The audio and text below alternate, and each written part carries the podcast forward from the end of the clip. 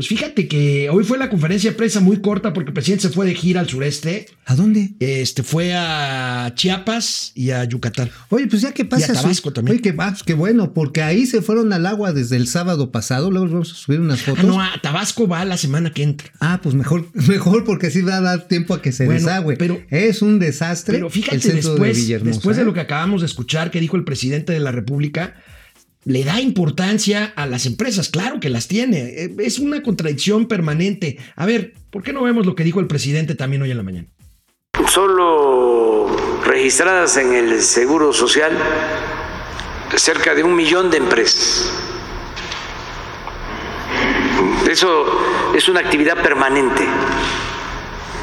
Incluso con la crisis, afortunadamente eh, se mantuvieron la mayoría de las empresas.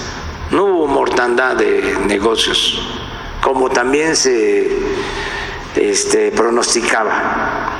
O hubo, pero no este, en la cantidad que se pensaba. Entonces, eso hay que tomarlo en cuenta. Eh, el sector privado representa en inversión y en empleos como el 70% de la economía nacional. Eh, estoy hablando de todo lo que es el sector privado.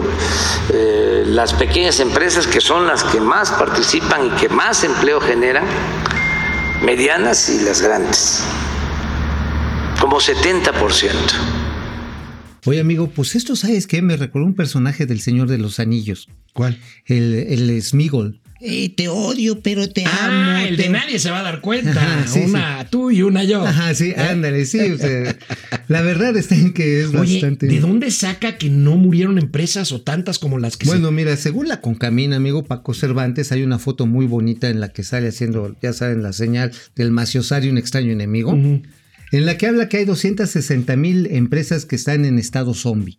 O sea, cerraron y nadie sabe si están vivas o muertas. Ahora, aquí 260 has dicho un dato muy, muy, muy claro, porque el presidente da por terminada la crisis Sí. y la crisis para muchas empresas está por empezar. Muchas empresas reabrieron con el nuevo semiconfinamiento, con la nueva normalidad, y aún no sabemos si van a poder sobrevivir bajo este nuevo esquema de 30% de capacidad o 50%, en fin. Entonces, yo creo que todavía hay muchas empresas en riesgo de desaparecer. La CEPAL calculó que en México la pérdida de empresas sería de medio millón de De empresas. medio millón de empresas. Estamos hablando de las formales y de las informales, Sí. porque también hay muchos negocios familiares, por ejemplo, el barbacollero, que de repente pues, se le murió el papá, se le murió un hijo, o tuvieron que vender la camioneta en la que llevaban el bote con, con el animal de adentro. Este, digo. Con la barbacoa, Con la barbacoa. Pues es un animal, digo. tú Era no- un animal. era- bueno, sigue siendo un animal, más que morido. Ok. Bueno, la cuestión está en que, pues igual se quedaron descapitalizados las pequeñas fonditas, muchos de esos negocios desaparecieron y no quedaron en el registro, amigo. Híjole, un mal diagnóstico implica una mala solución y por lo tanto problemas. La verdad, este amigo. O Pues sí, digo, yo creo que no puedes desdeñar de esta forma la crisis económica y lo que están padeciendo los empresarios mexicanos y por lo tanto los empleados mexicanos. Los empleados y lo que hay es una persistencia en una misma política de cero apoyo, cero estímulos. No hay obviamente ningún programa de alivio de cargas fiscales, al contrario. Y esto pues se está derivando en, lo- en una aceleración de la crisis que viene. Es más, tú ya viste que van a tener que adelantar los aguinaldos a la burocracia. Para el buen fin. Sí, lo tienen que adelantar para ver si hay un poquito de consumo en el camino. Bueno, otra de las preocupaciones que manifestó el Banco de México ayer que se dio a conocer la minuta eh, de su Junta de Política Monetaria es Pemex. Y Pemex, y me gustaría platicar con Mauricio Flores un buen ejemplo de lo que significa la calificación de deuda de la que tanto hemos hablado. El grado de inversión, pues. Ayer Pemex salió a colocar un bono, 1.500 millones de dólares, ¿no? Así es. Este, bueno, la 1500. tasa de interés con la que salió, o sea, dicen que fue un éxito la colocación, que tuvo mucha demanda. Pues, ¿cómo no va a tener demanda? La tasa de interés casi 7%. En dólares. altísima, En dólares. En dólares, o sea, hello. O sea, a ver, ahorita el Fondo Monetario Internacional, que dice el gobierno, son unos usureros. presta a 0.5%. Los hijos de su guayaba del Fondo Monetario Internacional en dólares.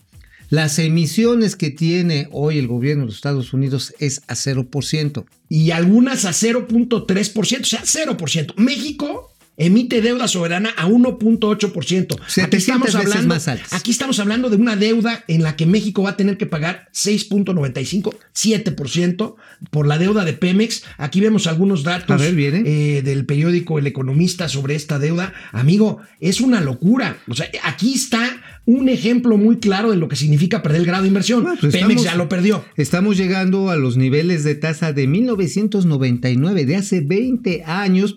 Y obviamente, pues no lo va a pagar solamente Pemex, en el fondo lo vamos a pagar todos nosotros, claro, al final de cuentas. Oye, esto es como si hubieran subido a Pemex a la combi. ¿A la combi de cuadrio? sí, no, a la combi esta en donde te ponen una tranquiza bien chida. Ah, la a, la, combi ¿Cómo se ve que eres fifí? No, eh? no, no, no, no, no. No, no, no, donde los pasajeros agarran y se lo zumban. O sea, Pemex se sube y pum, pum, Es una locura, es una locura. 95% en dólares. No, no, no, no. Es que simplemente es como tú si dejas de pagar tu tarjeta de crédito, así digamos X banco, ¿no?